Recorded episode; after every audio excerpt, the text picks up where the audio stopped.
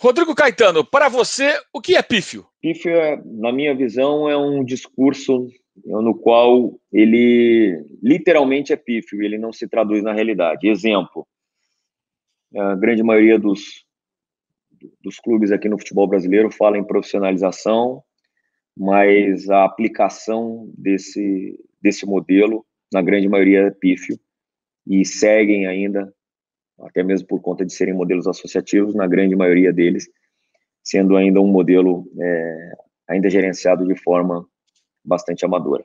O que não é patético? O nível hoje já de, de justamente de, de, capacitação dos profissionais do futebol brasileiro. Eu acho que já deixou de ser algo patético. Nós temos hoje um, uma evolução bastante grande é, na questão do conteúdo né, de profissionais, sejam eles de comissão técnica, de gestores, é, enfim, eu acho que já de algum tempo a gente deixou de passar uma imagem patética para fora. Temos bons profissionais e por isso que eu espero que um dia a gente entenda melhor a, o que, que é realmente a profissionalização do futebol.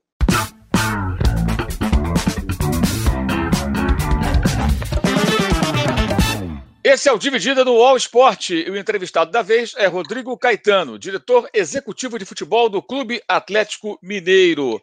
Rodrigo, obrigado por nos atender. Vamos bater esse papo aqui sobre o Galo, principalmente, claro. Né? Você tem passagem por outros clubes importantes do futebol brasileiro, mas o foco dessa entrevista será o Atlético, evidentemente. Você, como é que você resume seu trabalho no Atlético até o momento, Rodrigo? Você chegou aí nesse, nessa virada de temporada, temporada atípica, né, por conta da pandemia. 2020 invadiu 2021, você estava no Internacional. É, como você resume agora o estágio do seu trabalho no Atlético? Mauro, primeiro, novamente prazer falar contigo, é, principalmente uma honra participar realmente dessa entrevista. Olha, eu, eu, quando eu cheguei aqui, eu cheguei ainda no início de janeiro, viu, Mauro? Então, eu, sem dúvida nenhuma, por conta do calendário ser totalmente distinto, né, esse ano, onde a temporada 2020 terminou em 2021, eu sempre disse que eu vi o meu trabalho muito mais linkado ao internacional, do que propriamente ao Galo, e que eu vinha para cá na intenção de realmente ser um suporte, principalmente até o término do Campeonato Brasileiro. E aí foi essa a, minha função é, naquele momento. Agora, passado praticamente quase quatro meses, né, e dois realmente de uma nova temporada, que é a temporada 2021, com mudança de treinador, com a saída do São Paulo, a chegada do Cuca, é, eu entendo que a nível de continuidade, Mauro, eu acho que o, o elenco, naquilo que vocês sabem que, que fica muito mais evidente que um executivo faz, mas faz muito mais do que isso, espero que a gente tenha a oportunidade de detalhar isso. É, no que diz respeito à montagem de elenco do Galo, que tem uma expectativa gigante nesse ano de 2021, assim como teve em 2020, era dar a continuidade nessa montagem de elenco, por isso que contratamos menos, foram apenas quatro atletas que chegaram para essa temporada é, a chegada da nova comissão técnica é realmente transformar um elenco de bom nível em um time né, realmente competitivo, confiável, que tenha condições de disputar coisas grandes.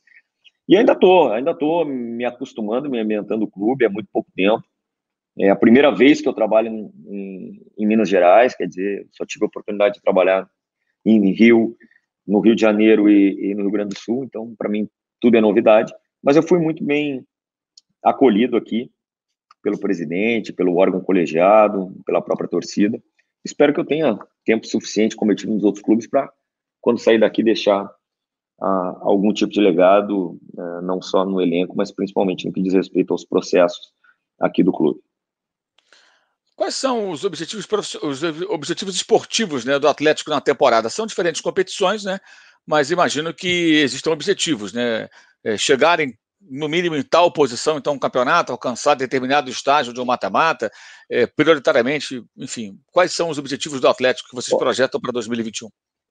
Mauro, o nosso objetivo é realmente é, disputar é, o título brasileiro da forma como foi disputado em 2020, mas óbvio que agora com a possibilidade de conquista.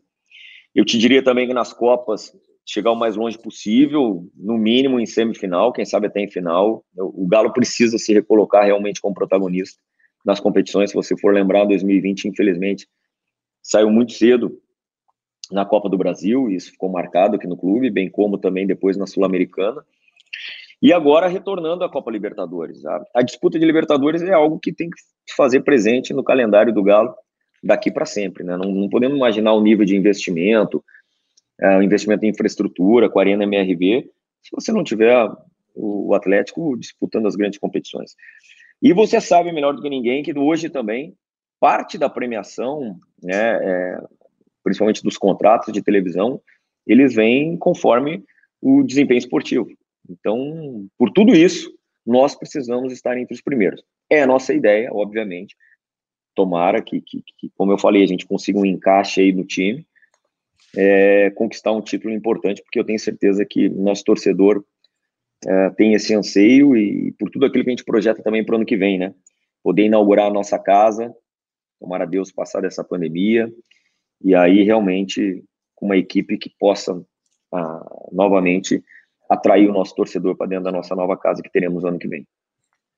Então, pelo que eu entendo, a prioridade seria o Campeonato Brasileiro, né? É, que o Atlético conquistou em 71 e não mais.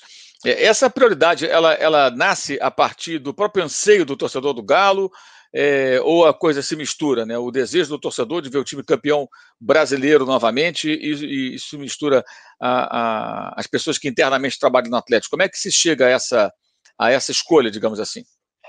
É um pouco de tudo, Mauro. É claro que o Campeonato Brasileiro, por ser 38 rodadas, e ele inicia depois, ele em alguns momentos, tomara Deus que a gente não tenha que priorizar nada. Nós temos um elenco hoje de bom nível e até de boa quantidade, né? Então, o que vai depender é se nós vamos conseguir suportar realmente é, essa folha, se nós não vamos ter nenhuma perda no, no decorrer dessa caminhada mas nós foi montado não agora, né, mas ao longo de 2020, também agora em 2021, um elenco que suportasse essas competições. E mas esse desejo ele é desejo externo do torcedor, óbvio, interno também? É algo que o que o Galo precisa conquistar, se não for esse ano, ano que vem, mas nós temos que estar no topo. A gente só vai bater campeão se nós estivermos no topo.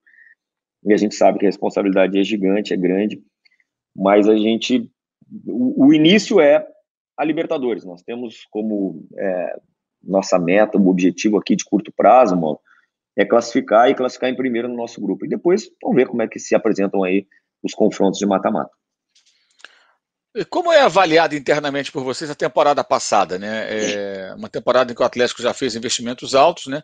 Como você disse, antes da chegada do São Paulo, ele saiu das competições de mata-mata, né? Era a Sul-Americana e a Copa do Brasil, foram eliminações muito precoces. É, e no brasileiro também acabou saindo da briga algumas rodadas antes do final, né? Até matematicamente, né? Nas últimas rodadas o título estava, na verdade, já entre Internacional e Flamengo. É, como que internamente vocês avaliam a temporada passada, até para não, não repetir eventuais erros que tenham ocorrido é, em 2020, invadindo 2021? Mauro, assim, é, se você for ver, a, o elenco ele foi montado justamente como você citou aí, né? Após uma eliminação traumática né, na Copa do Brasil, e a partir de então que ocorreram os investimentos. O que, que aconteceu? Se qualquer liga a, a, que não seja no Brasil, o entendimento seria de que esse elenco estaria pronto a dar resultado dentro de dois, três anos. A gente sabe que a gente vive num, né, é, numa situação atípica onde o resultado tem que ser para ontem.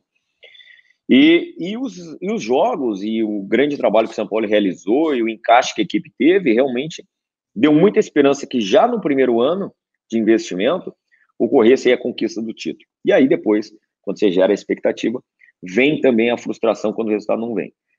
Eu te diria é, que, assim, é, o maior desafio para que a gente atinja esses objetivos é, é, é, justamente ter o um entendimento do Campeonato Brasileiro. Se você for ver, nas últimas dez rodadas, nós perdemos é, dois jogos fora de casa contra equipes que foram rebaixadas, né? Então, você perde seis pontos ali e o Galo ficou a três do campeão. Nós temos que entender que o Campeonato Brasileiro toda rodada ela é decisiva, toda rodada ela faz diferença lá na frente. E nós vamos entrar com esse tipo de mentalidade, sim. Mas acho que é uma continuidade, Mauro. Continuidade, porque o fato do Galo ter se estruturado, se organizado, se remontado ao longo de 2020, é, gerou uma expectativa muito maior do que aquilo que normalmente um planejamento uh, define. E a ideia é essa, o Cuca ainda modificando questão de modelo de jogo, quer dizer, temos algumas casas aí para avançar ainda, mas que cheguemos lá no Campeonato Brasileiro e tomara Deus também classificados na Copa Libertadores para a gente poder sonhar bem alto. É, você falou dessa, desses tropeços do Atlético, né, o time eh, acabando perdendo pontos importantes que inviabilizaram a disputa do título até o final. E diante disso, eh, eu queria te perguntar qual é a avaliação interna que se faz do trabalho do São Paulo. Eu, pessoalmente, fiquei muito decepcionado, porque acho que o São Paulo é um técnico muito bom, mas acho que no Atlético ele não entregou, por exemplo, o que ele entregou no Santos. Acho até que ele deixou no Santos um legado melhor, um time mais montado. E os jogadores que o Atlético tem, desde a chegada dele, todas, porque eu saiba, foram contratados com o crivo dele, né? Até porque funciona assim: o São Paulo ele, ele pede, ele cobra, ele enche o saco, quer jogador, quer jogador, quer jogador, e ele tem que aprovar.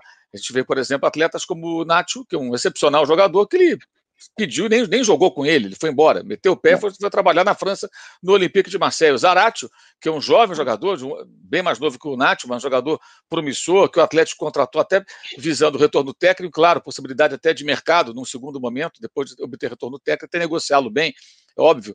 É, esse também jogou poucas vezes com ele, para falar de dois argentinos, sem contar brasileiros, etc. Né? Nesse caldeirão todo, como vocês analisam é, o legado, se é que podemos chamar assim, de Jorge Sampaoli no Atlético? Bom, Mauro, é, é, vem, ao, vem um pouquinho ao encontro da, da pergunta anterior, né? Porque tudo é uma questão de expectativa e de frustração.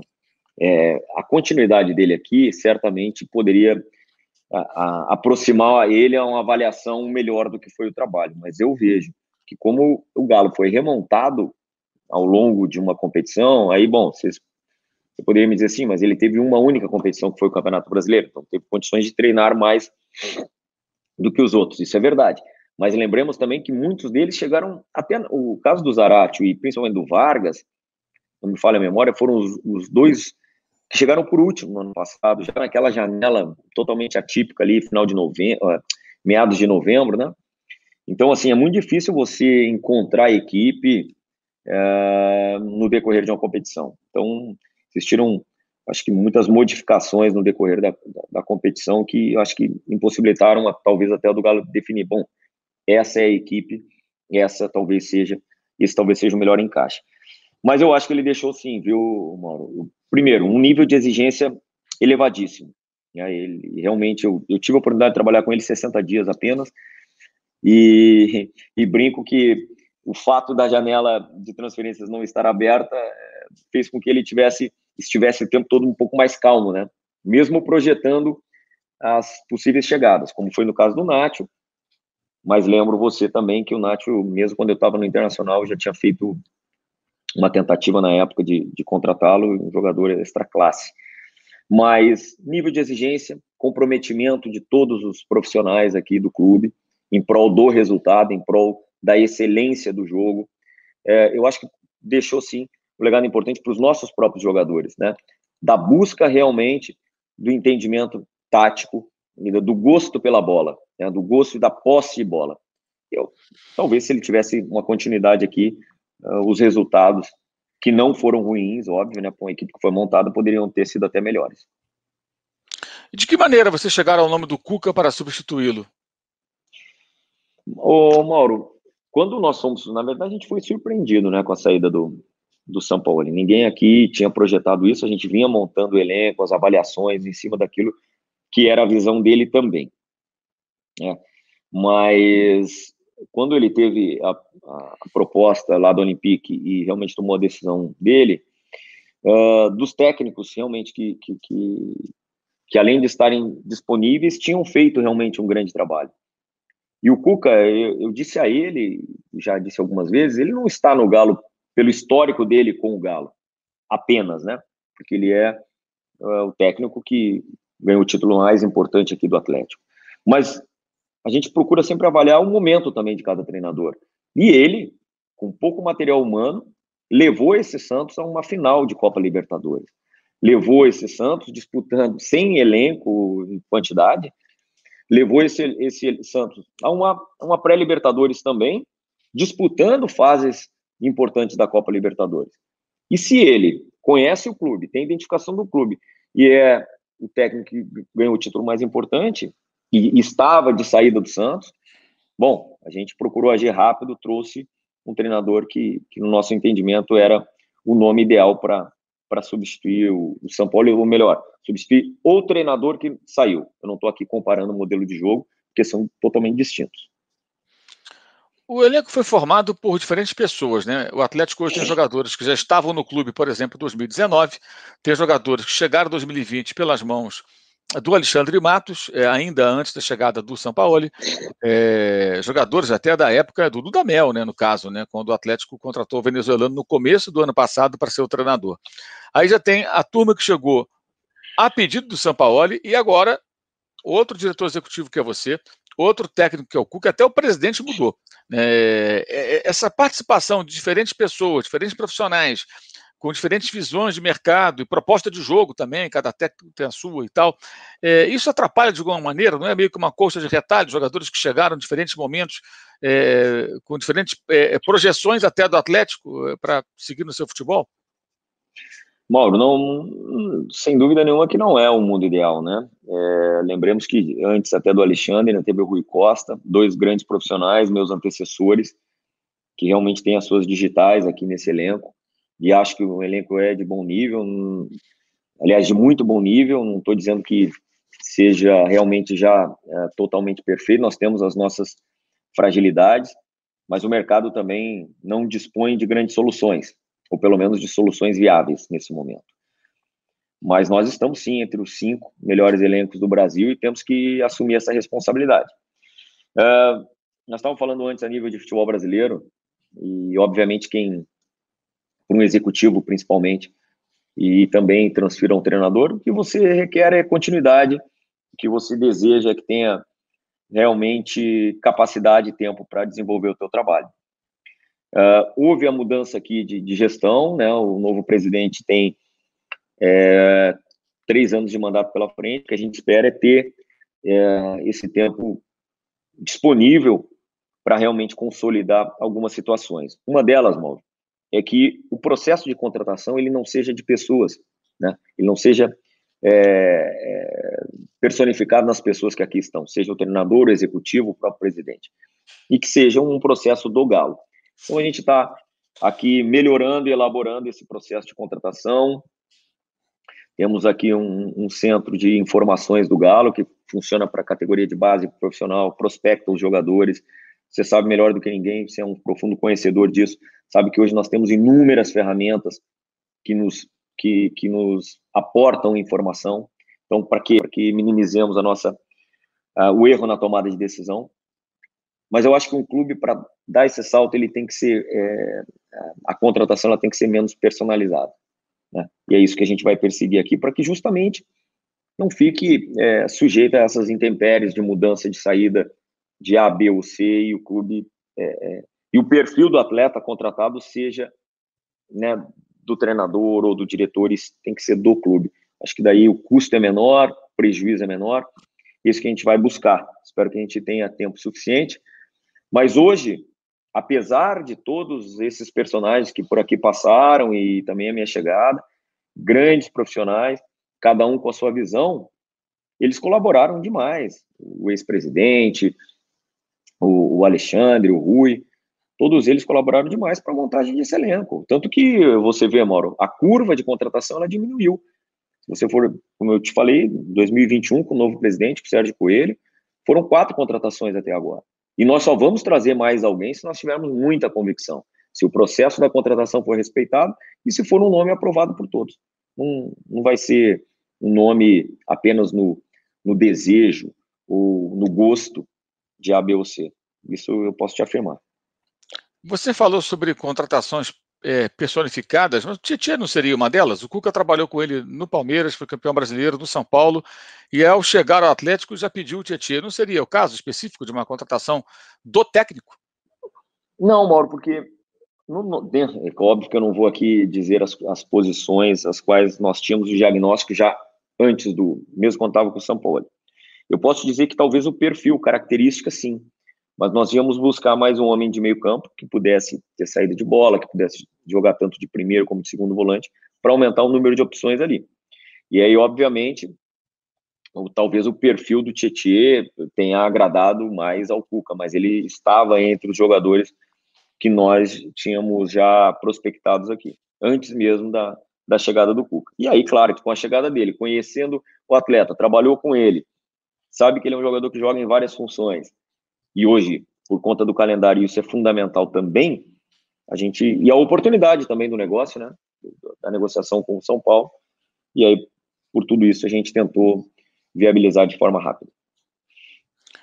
Como é que é a sua relação com os Menin? Né? E os demais, né? Ricardo Guimarães, enfim, os conhecidos mecenas do Atlético, né? É, eles, eles é que dão sinal verde quando você vai ao mercado. Como é que, como é que isso funciona entre vocês? Presidente e essas pessoas que é, é, ajudam financeiramente o, o, clube? É, Mauro, é importante a tua pergunta, até para a gente esclarecer um pouquinho, que a gente chama aqui de órgão colegiado, né? Então, o pessoal tem um entendimento. O clube tem o presidente Sérgio Coelho, o vice-presidente eleito também, doutor Zé Murilo Procópio, e esse órgão colegiado formado por quatro pessoas, né? O, o doutor Rubens Menin, o Rafael Menin, seu filho, Renato Salvador e doutor Ricardo Guimarães. Eles, ele é um, órgão consultivo, Mauro. É, é, muito, vai muito além do que montagem de elenco. Eles, na verdade, hoje eles aportam não só uh, parte financeira, mas a parte também do saber, né? São é, empresários muito bem sucedidos nas suas empresas e que estão também envolvidos com a questão da gestão do Galo.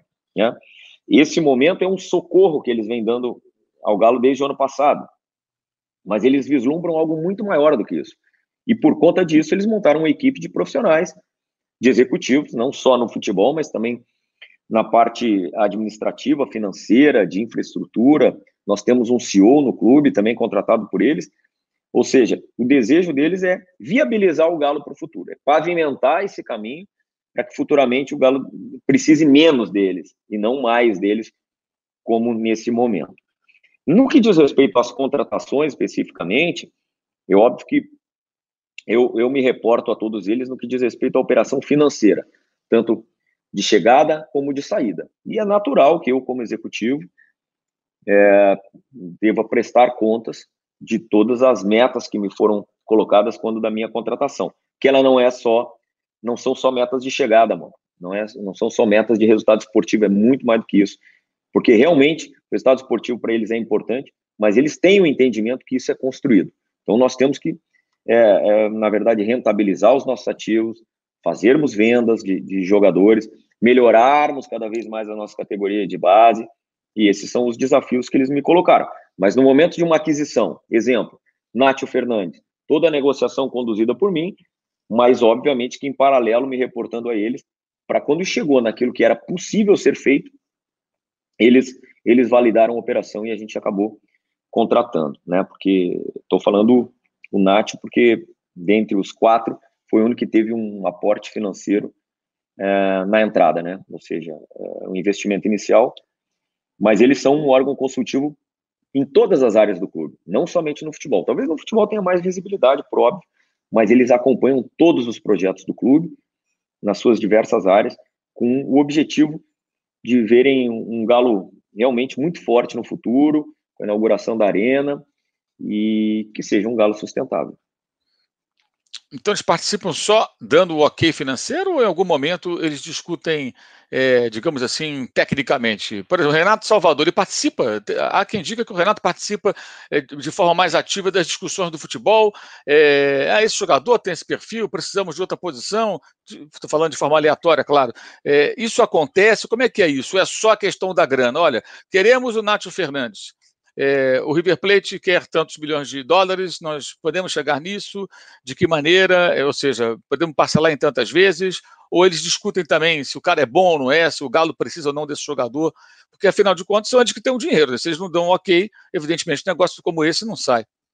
Não, não sai. Não, Mauro, é óbvio que todos eles, um, um, um órgão consultivo, ele, ele também tem o direito e até o dever de opinar e de participar.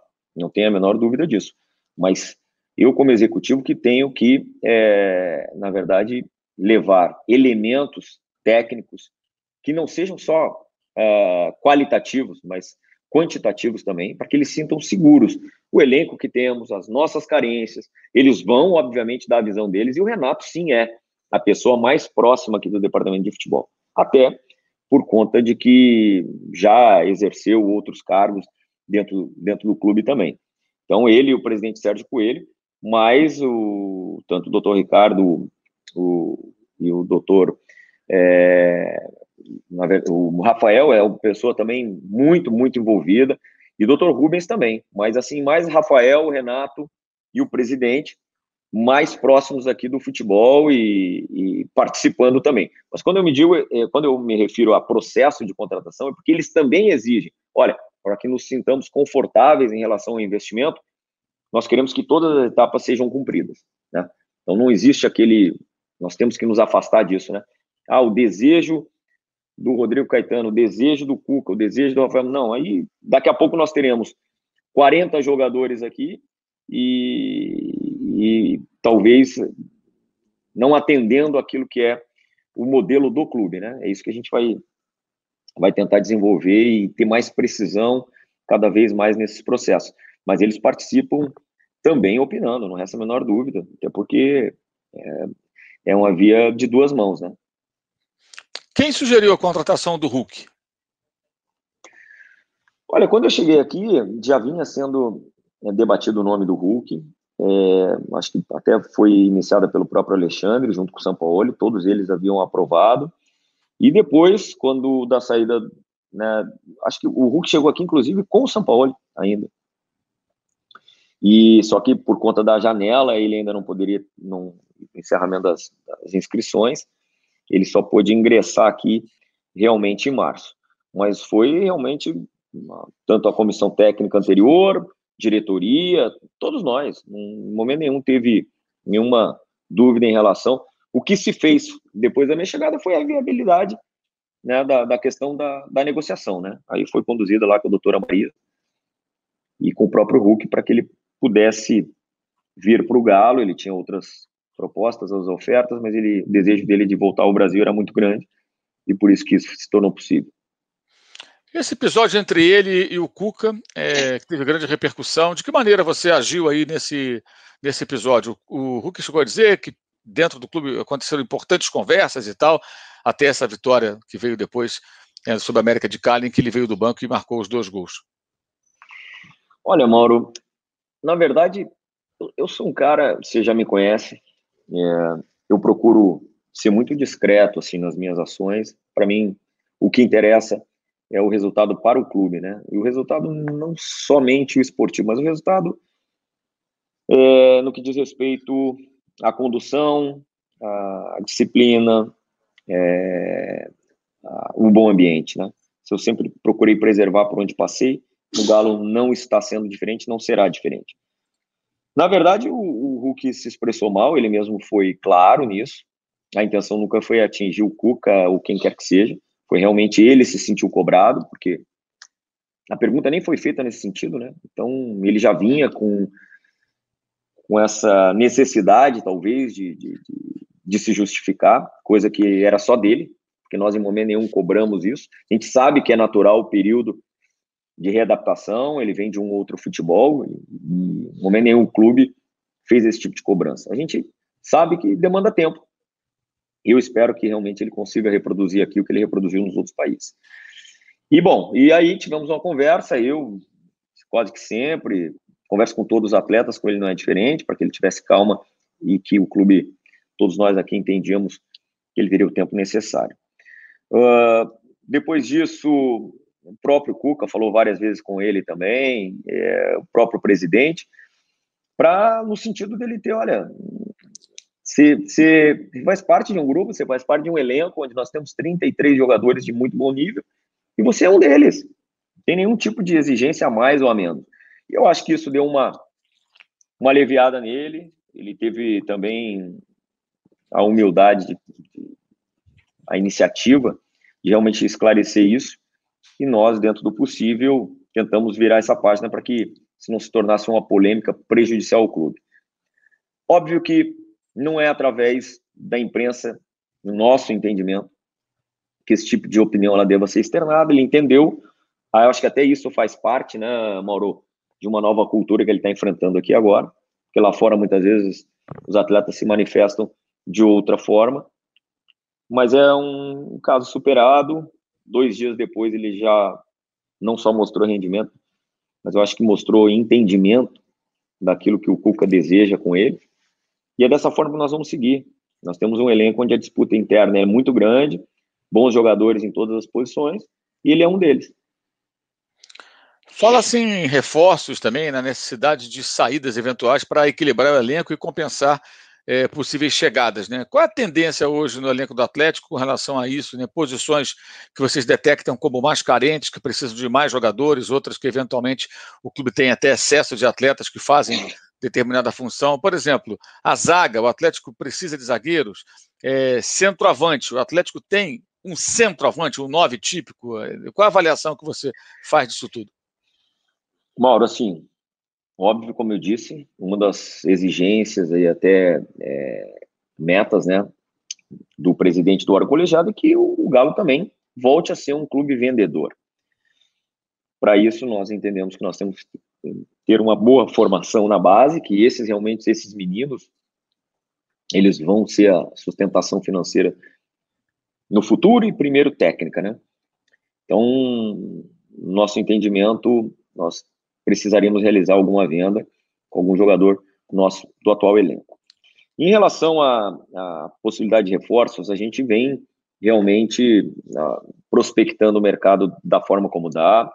Dentro e fora, você sabe, nós já temos sete estrangeiros, então isso limita muito a busca de estrangeiros em algumas posições que nós poderíamos, né, e até teríamos oportunidade, mas é difícil, você não pode, na minha visão, né, Uh, no futebol aqui no, nos torneios nacionais, de sete você pode jogar cinco. Então você não pode se dar ao luxo, né, na realidade financeira que nós nos encontramos, de, de aumentar esse número ainda. Um deles é bastante jovem ainda, que é o Dylan Borreiro, mas de 19 anos, mas são sete. Então, esse é um, um fator limitador importante.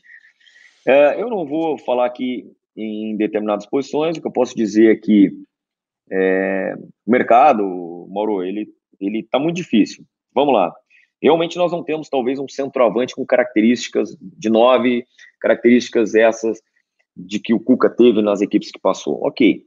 Mas só naquele setor ali, além do Hulk que entrou por ali agora, além do Tardelli, que retorna agora, Vargas, Sacha, que no Santos também teve uma média absurda de gols, ano passado também fez muito.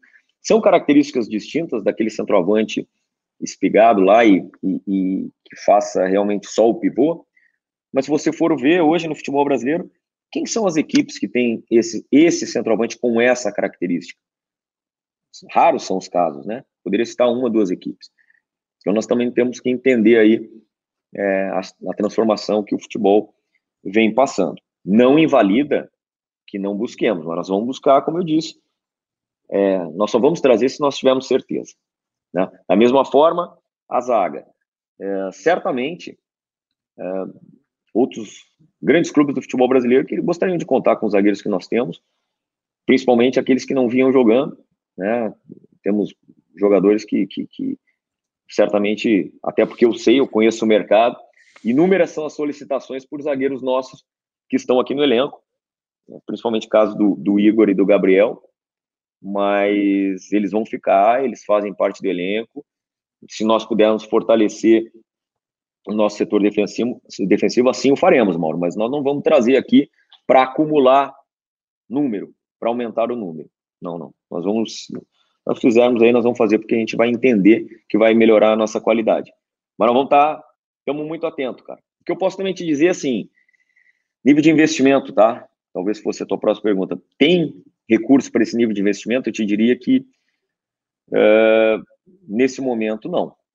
Nós precisaríamos realizar uma venda de alguns jogadores aí no meio do ano para poder reinvestir no elenco. Mas, se for uma boa oportunidade, uma convicção muito grande e percorrido todo o processo de contratação, aí a gente vai até o órgão colegiado para que eles, é, eles possam aprovar ou não alguma contratação que, que possa surgir.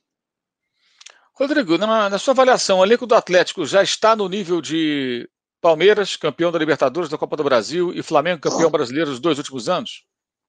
Não, Mauro. Não. Nosso, nosso elenco. O que falta? Bom, nosso elenco é de bom nível como ambos. Talvez ainda o time não. Eu disse isso alguns dias atrás, Mauro, porque assim, qual é a diferença? Aí eu. É, é, o Flamengo atrás, é, ele começou as suas contratações, uma montagem do seu elenco, se você for ver, é, numa curva ascendente em relação a número e qualidade. Palmeiras, da mesma forma. Palmeiras, quando foi campeão ano passado, né, temporada passada, tanto Copa do Brasil e Libertadores, foi o ano que menos investiu. Foi o ano, inclusive, em que se desfez do seu capitão e talvez o destaque individual. O Flamengo, que foi bicampeão brasileiro, também foi o ano em que o Flamengo menos contratou, menos investiu. Então, não é sinônimo de que você contrata no ano e o resultado sai no mesmo ano. É isso que eu me refiro. E nós aqui estamos diminuindo a nossa curva de contratações porque elas já foram realizadas. Isso demanda tempo, isso demanda encaixe, isso demanda conhecimento de clube, adaptação de clube, de melhor modelo de jogo.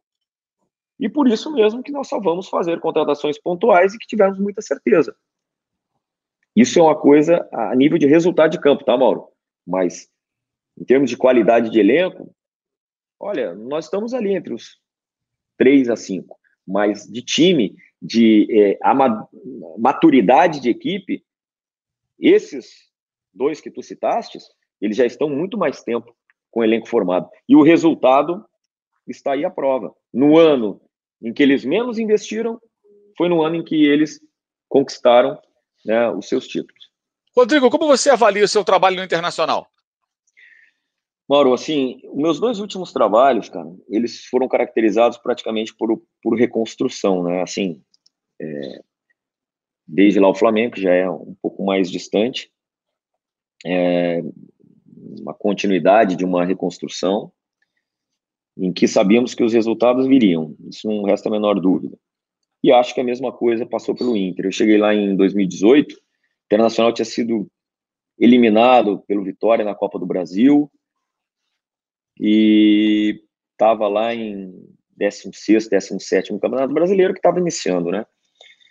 E sem, muita, sem muito investimento, ou quase nenhum, a gente conseguiu, né, juntamente lá com a liderança do Odair, do presidente Marcelo, levar o Internacional ao terceiro lugar do Campeonato Brasileiro, retomar a, a, uma vaga de Libertadores, já no ano seguinte chegar uma final de Copa do Brasil, e, bom, em 2020, por detalhe, não foi campeão brasileiro.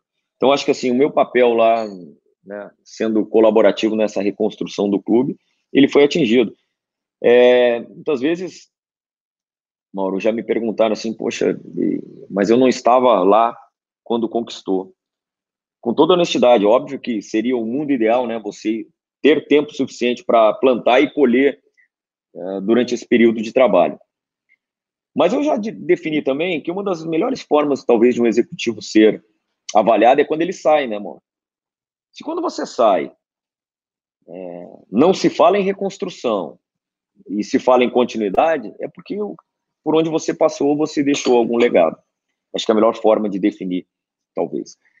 E acho que no internacional, é, acho que as coisas caminharam bem, faltou talvez um título importante, seja ele da Copa do Brasil, seja mesmo esse né, do Campeonato Brasileiro aí, que eu queria muito que fosse no Galo já, mas já que nas, na reta final ali o Galo ficou fora, tivesse sido o Inter. Mas eu acho que para gente que trabalha aqui com planejamento, com estruturação, né, é, ninguém faz nada sozinho. É um, foram equipes que, que eu participei, foram dirigentes também estatutários extremamente competentes com os quais eu participei. Mas os clubes, os últimos clubes que eu passei, né, foram aí nesse Campeonato Brasileiro, novamente o Flamengo campeão, onde eu saí em 2018, o Internacional vice em 2020, E o Galo, terceiro colocado aí. Então, ou seja, é, espero que quando eu sair do Galo, ao final do meu contrato aí, possa olhar para trás e ver que algo de importante a gente conseguiu consolidar, assim como foi no Internacional. Deixo grandes amigos. Acho que outra coisa, Mauro, importante foi o que a gente fez nas categorias de base do Inter, é, não só com jogadores já de muito tempo no clube, mas a gente foi buscar alguns jogadores já meia confecção e que deram muito certo, que estão dando certo no Inter. Então, a gente conseguiu lá trabalhar para deixar bons ativos e, e eu acho que no cômputo geral aí eu acho que o trabalho foi bem realizado. Obviamente que tomara Deus que todo mundo, o pessoal lá dê continuidade e eu aqui no Galo possa, como eu disse, realizar o meu trabalho aqui da, conforme as minhas convicções, a filosofia do clube também. E quando sair daqui, olhar para trás e ver que o clube é, segue dando continuidade a boa parte daquilo que você é, conseguiu construir. Você trabalhava com Eduardo Cudê, que no meio da temporada resolveu aceitar um convite do Celta e foi para o futebol espanhol. Aí você chegou no Atlético, o São Paulo, que resolveu, no finalzinho da temporada, mas ainda durante ela, né, deixar o Atlético e seguir para o futebol da Europa para treinar o Olympique de Marseille. Você tira quais lições dessas duas experiências, uma maior, mais longa, outra bem curtinha, com técnicos estrangeiros, ambos por acaso argentinos? Não fica a sensação de que quando eles vêm para o Brasil, e eu sou altamente favorável a esse intercâmbio, mas eles ficam aqui, mas qualquer aceno do futebol europeu, a porta do futebol europeu se abre, os olhinhos brilham, né? E eles automaticamente pensam é, é, em rumar para lá, óbvio, porque é o centro do, do, futebol internacional e acaba tendo um apelo que talvez vá além até do financeiro. Né? Dizem até que o Cudê foi ganhar menos no Celta do que o Internacional pagava ele de salário. Queria que você falasse um pouquinho dessa questão e dessa experiência com dois técnicos de fora, com os quais você trabalhou por um tempo maior e o outro por um período mais curto. O Cudê até você participou da contratação, né? Ele esperou terminar o ano, saiu do Racing, foi para o Inter, mas saiu fora yeah. do Internacional quando pintou uma, uma, algo que a ele pareceu mais atraente. É, Mauro, é importante essa consideração. Eu vou tentar resumir pelos dois lados. Bom, primeiro, o CUDE realmente nós começamos uma conversa lá em novembro ainda de, de 19, logo depois que o Odair saiu. E, e alinhamos tudo. Era uma realidade diferente. Né? Não tinha ainda pandemia e nós tínhamos aspirações grandes no Inter naquele para 2020. Uh, para ele, né, também foi uma oportunidade, acho que para o Internacional também. Um treinador realmente de muito potencial, extremamente exigente, é, com um modelo de jogo diferente, é, envolvente, altamente competitivo. Eu só tenho ótimas referências uh, a respeito do, do Cudê. O que, que aconteceu? Infelizmente, teve a pandemia, alguma expectativa de investimento não poderia acontecer. O Arsenal não tinha essa condição, e acho que isso gerou uma frustração nele, somado ao fato de que ele teve um convite. Você me perguntar, me pegou de surpresa também, tentamos de todas as formas demovê-lo. Mas existem algumas coisas que elas são a realidade, né? E, e afetou o mundo. Então, é, uma, uma, assim, uma coisa que eu percebi, Mauro, os técnicos estrangeiros, e aí nós, quando você, retomando aquela pergunta de quem contrata, como é que é a montagem de elenco, os técnicos estrangeiros, eles ainda não têm o um entendimento de que não, não, essa montagem de elenco, ela, ela, ela se faz por mais pessoas, entendeu?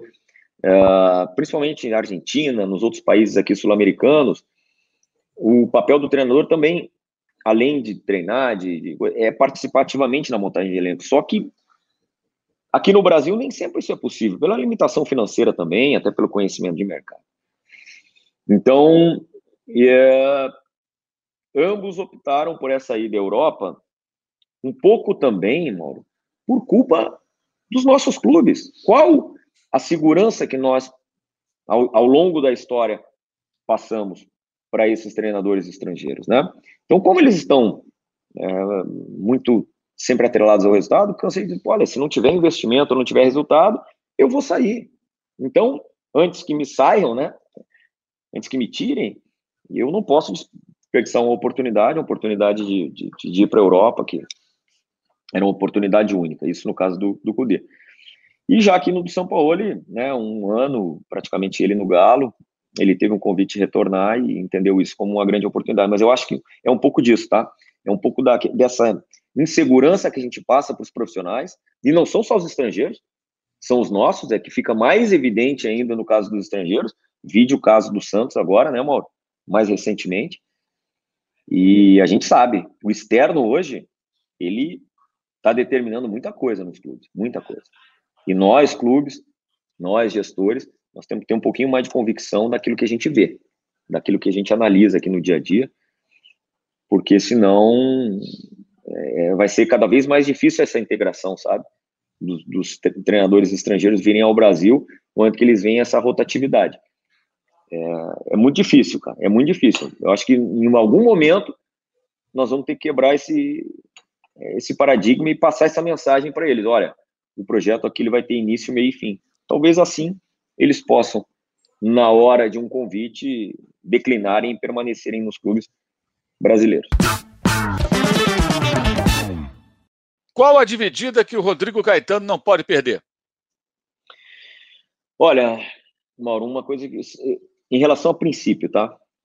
Tem algumas coisas para mim que são inegociáveis. E aí eu considero uma dividida que eu não vou perder nunca. Eu uh, conduzo a minha profissão aqui com muita transparência e lealdade com as pessoas com as quais eu comando. Então, jamais, se um dia eu tiver que ferir os princípios, de falar a verdade, de me dirigir de forma clara e transparente para um jogador num, e para um técnico, um membro de comissão técnica no nosso ambiente interno, eu saio. Até hoje, eu cumpri quase que 100% dos meus contratos por conta disso. Essa é uma relação que eu procuro realizar e procuro seguir, porque eu fui atleta. Então, assim, jamais, usando a palavra redundante, dividir questões internas com externo. Jamais. Isso eu não abro mão, porque eu sei o quanto uh, passo a ser respeitado por isso e que, em caso de, de transpirar para fora, o quanto eu perco a minha credibilidade com os meus comandados. Então, essa é uma dividida que eu não abro mão. Para finalizar, Rodrigo, você foi sondado pelo Grêmio recentemente? Mauro, assim, eu não tive nenhum, nenhum contato oficial do Grêmio, nem de diretoria, nem do presidente Romildo, o qual conheço e respeito demais. É, com todas essas mudanças, eu sei que você sabe que eu eu, eu fui atleta do Grêmio durante muito tempo. Entrei na escolinha do Grêmio com 10 anos, saí com 22, depois trabalhei mais quatro como executivo. Então, eu encaro com naturalidade que algumas pessoas, né, é, do clube, conselheiros, enfim, que me conhecem, é, não vou dizer sondaram, ligar para saber como que estava a adaptação aqui, apenas isso jamais convite, jamais sondagem oficial. E até o fato, Mauro, de eu, de eu ter trabalhado e jogado muito tempo no Grêmio, foi um dos motivos que, que me motivou a ter trabalhado no Inter, porque eu, apesar, obviamente, que uma minoria não ter esse entendimento, a grande maioria, principalmente a imprensa do Rio Grande do Sul, que é extremamente profissional, teve entendimento nesses quase três anos de muito respeito, a torcida internacional também de muito respeito, mesmo eu tendo nessa esse período tão longo no Grêmio. E só comprova que a gente vem evoluindo nesse sentido também, né? Porque você conhece lá a rivalidade, talvez uma maior rivalidade do Brasil, e eu tive a oportunidade de trabalhar nos dois. Então, no momento em que que eu vim para o Galo aqui, isso foi agora em, em abril já, que tiveram as mudanças no Grêmio, era natural que, por toda a história, por todo o período de Grêmio, que algumas pessoas até pudessem, talvez, é, pensar numa possibilidade, mas eu dificilmente eu poderia pensar nesse sentido, porque eu tenho um, um compromisso aqui que ele não é só contratual, ele é moral com o Galo, com o projeto do Galo.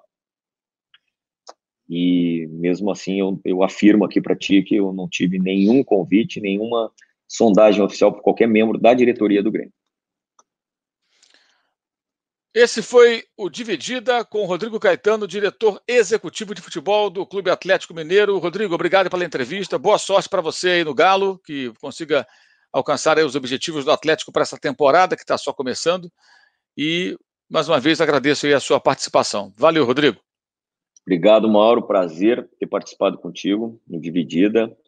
Você sabe que eu sou um cara que, que te acompanha de longa data. Parabéns pelo teu trabalho, parabéns principalmente é, pela sua forma de se posicionar.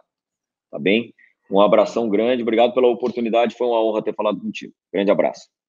A honra foi nossa. Esse Rodrigo Caetano, muito obrigado mais uma vez. E a você que acompanhou essa dividida. Até a próxima. Saudações.